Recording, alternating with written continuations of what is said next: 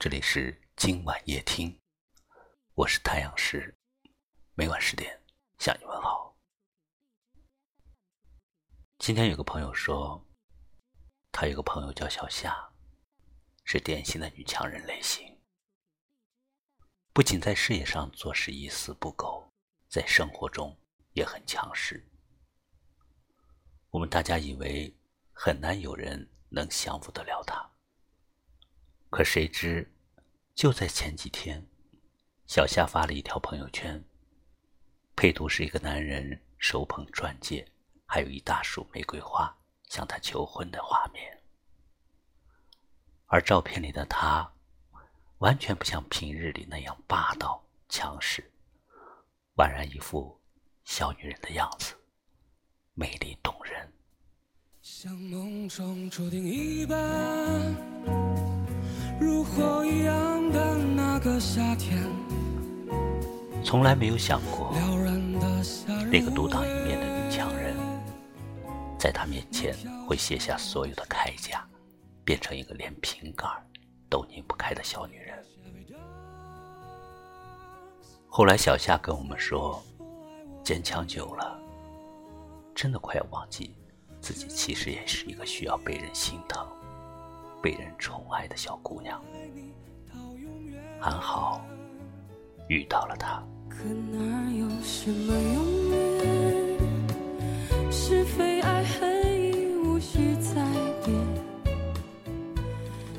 其实没有哪个女人是天生的强势，在她们坚强的外表下，都有一颗需要被宠爱的心。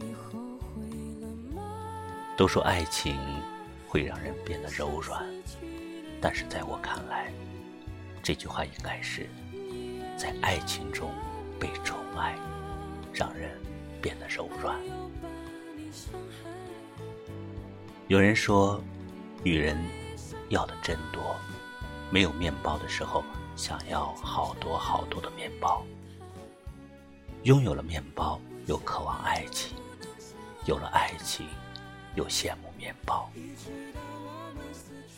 但其实，对于女人来说，想要的真的不多。如果你真的能给她倾其一生的宠爱，她何尝不会愿意为了爱情而放弃面包呢？很多女人对爱情死心的真正原因，是你既给不了她面包，也给不了他爱情。记得有这么一段话：一个人爱你，会在心里时时记挂着你；一个人很爱很爱你，会在平时处处纵容着你。